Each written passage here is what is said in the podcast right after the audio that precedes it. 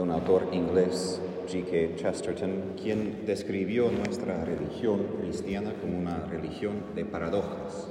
Dos elementos que por nosotros van juntos, pero si pensamos un momento, en general no van juntos. Ideas que aparentemente son opuestas, pero decimos, por ejemplo, hoy, que Dios invisible se hizo visible. Un Dios omnipotente se hizo débil. Entonces, una de las líneas que más me encanta meditar para la misa de hoy sobre las lecturas es que Isaías dice que todos deben gritar de júbilo porque Dios ha revelado su santo brazo, ha desnudado su santo brazo a la vista de todas las naciones. Ahora, imagino que al decir esas palabras está pensando en Dios como un guerrero que defiende a su pueblo un Dios potente que se pone a defender a los exiliados para llevarlos a casa, a Jerusalén. Pero hoy celebramos el cumplimiento de esas palabras de unos 700 años antes del nacimiento de Jesús. ¿Y qué tipo de brazo es esto? Es un bracito de un infante que busca a su madre. Es un chiquitito infante. Y ahí es el misterio que nosotros tenemos como centro de nuestra fe cristiana, y es que un Dios omnipotente, que sabe todo, un Dios eterno, invisible, que todo es verdad, ahora se hizo infante. No niega toda la verdad de lo invisible, pero hoy se hizo visible. Y Él quería ponerse frente de nosotros no simplemente hablar a nosotros sobre sí mismo, decir quién es, lo que quiere, ya lo ha hecho por miles de años. Eso dice en la carta de los Hebreos. Después de haber hablado antiguamente a nuestros padres por medio de los profetas, muchas ocasiones, diversas maneras, en ese tiempo final Dios nos habló por medio de su Hijo. Tenemos el Antiguo Testamento en la Biblia, que ocupa la mayoría de la Biblia, muchas más páginas el Nuevo Testamento. Dios ha hablado muchísimo a través de profetas, a través de eventos, pero sabemos que aún en todo esto no llegó todas esas palabras a los corazones de sus fieles. Todavía no entendieron, no cumplieron su voluntad. Entonces Dios revela, digamos, su arma especial, que no es utilizar más fuerza, no convencer con mejores palabras, sino venir en persona. Y en persona, en debilidad, en pequeñez, lo que probablemente menos habíamos imaginado, porque si yo tendré que formar una imagen de Dios potente, invisible, que sabe todo, tendría un varón bien fuerte. Pero Dios viene en esa forma. Y eso es otra paradoja cuando hablamos de la religión, porque si buscamos, por ejemplo, en otras religiones de India, hindú, hinduismo, budismo, se habla mucho de que nosotros buscamos a Dios. Es nuestro deseo, tenemos que pasar por ciertos niveles y así como alzamos nuestros corazones hacia Dios Altísimo. Pero justamente nuestra religión es el opuesto. No es que nosotros hemos logrado encontrarnos con Dios. Es que Dios vino a nosotros. No tanto es que nosotros estamos buscando a Él, sino que Él sigue buscando a nosotros y se pone a nuestro lado, se pone en nuestros brazos y hoy se pone en nuestras bocas, en nuestros cuerpos. Tenemos un Dios que quiere estar cerca y quiere probar a nosotros la realidad de su amor, sí con palabras, sí con eventos, pero como el centro del Evangelio es, la palabra se hizo carne. Dios sabe que necesitamos no solo ver, necesitamos tocar, necesitamos experimentar. Yo sé, por ejemplo, el poder de un abrazo. Yo como sacerdote puedo hablar mucho sobre el valor del sufrimiento, la enseñanza espiritual, porque pasamos por pruebas, pero también he aprendido, estando especialmente aquí en Argentina, donde se toca mucho más que dar un abrazo, un beso, que a veces lo que se necesita es un abrazo. No más palabras, no más explicaciones, simplemente la presencia de cercanía. Y eso muchas veces es lo que más necesitamos de Dios. Podemos tener miles de preguntas a Dios, podemos hacer miles, sí, de preguntas de por qué y cómo, pero aun si Dios explicaría todo, y podría hacerlo, todavía nos quedamos con los problemas y con el dolor. Y su respuesta a nuestro anhelo, a nuestra búsqueda es que viene en persona. Él en el silencio simplemente dice, aquí estoy. Y lo que pasó hace dos mil años, que Dios vino a la tierra, ponerse en los brazos de la Virgen María, de San José, los privilegiados, digamos, de Belén, Dios hace hoy en Avellaneda, en Piñero, en esta parroquia, cuando lo recibimos en la Santa Comunión. Y es el mismo don, la misma presencia del mismo Jesús que dice a cada uno de nosotros, no simplemente que, bueno, yo amo la humanidad, esos pecadores, tengo que salvar a ellos, entonces tengo piedad.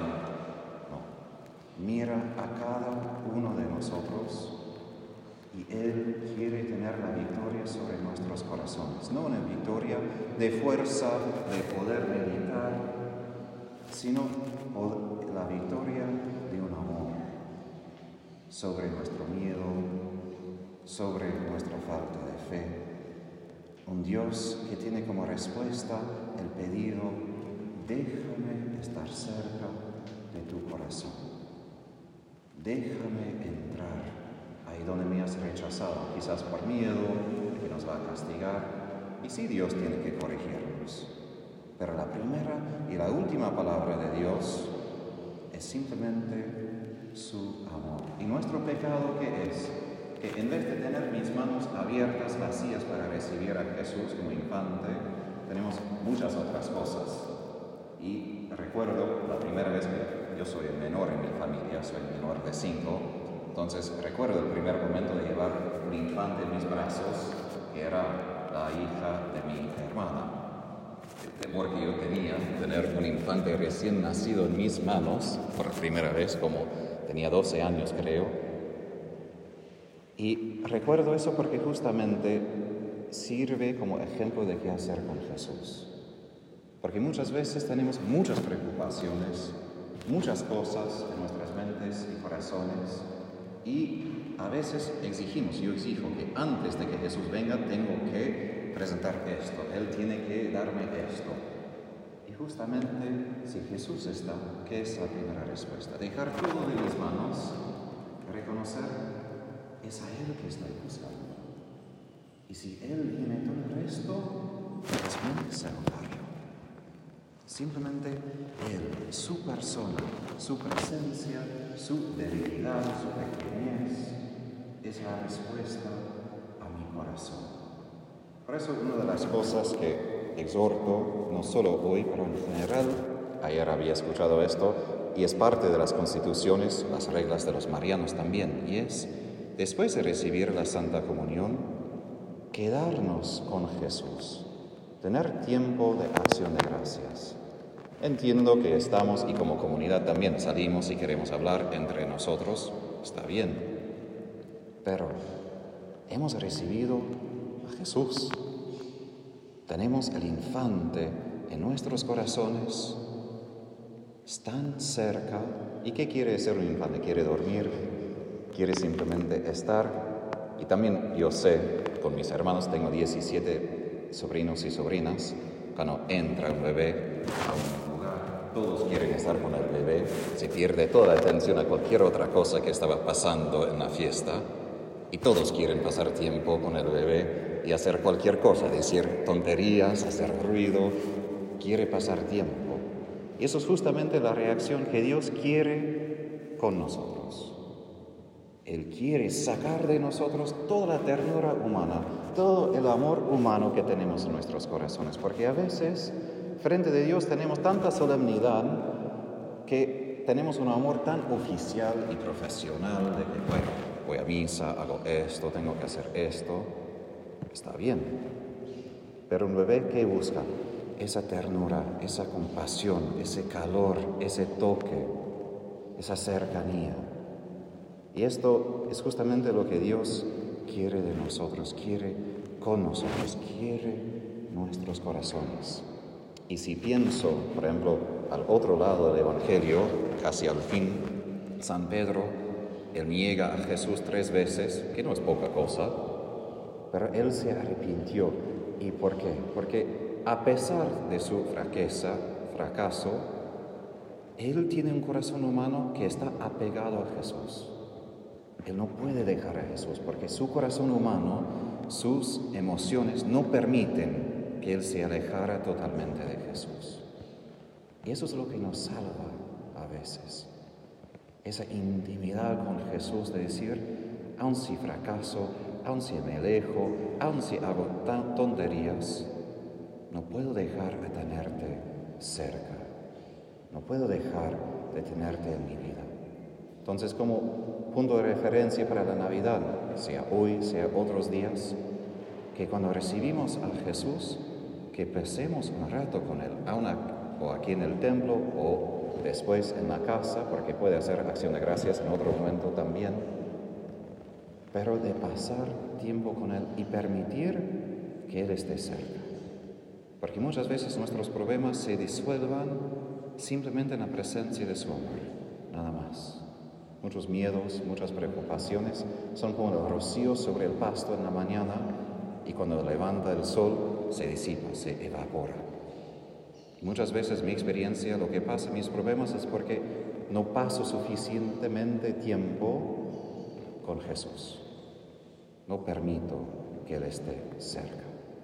Porque Él quiere una vez y otra vez probar, aquí estoy, no solo de imagen, sino en realidad. Y aquí, al fin, no solo es para nuestro consuelo, sino así, llevando a Jesús sobre nuestros corazones, imaginación, en la Santa Comunión, nos preparamos para el cielo.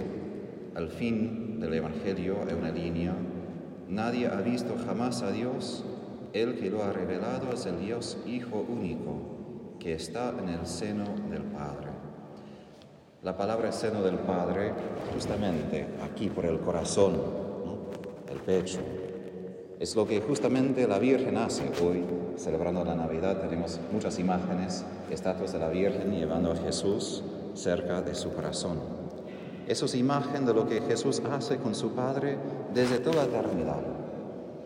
Descansa sobre su corazón. Es justamente lo que nosotros no hacemos. Imagen para mí de pecado son mis 17 sobrinos y sobrinas cuando están completamente cansados. Todos sabemos que deben dormirse, pero ¿qué hacen ellos? Pelean, no quieren dormir, no se calman, hacen problemas. Y así somos nosotros con el pecado. Dios simplemente quiere calmarnos y amarnos, y nosotros hacemos un total. El cielo que es participar de lo que Jesús ya tiene, y es este abrazo del Padre. Porque como nosotros lo tenemos, nuestros brazos a consolarlo, a amarlo, justamente lo que Él quiere hacer a nosotros, porque es lo que el Padre hace con nosotros. Y eso es el cielo, el abrazo del Padre. No simplemente un abrazo sentimental, pero un abrazo total de su amor en toda mi humanidad, en toda mi debilidad, no simplemente la parte santa, sino toda mi humanidad. Y eso es nuestro desafío dejo que el Padre me abrace. Si no, vayamos a la Virgen, y muchas veces es más fácil hacerlo con ella primero. Vayamos a ella y pidamos que ella nos abraza, nos cuide, nos lleve cerca de su corazón para disipar nuestros miedos y abrir nuestros corazones al gran amor de Dios que hoy se encarna en Jesucristo.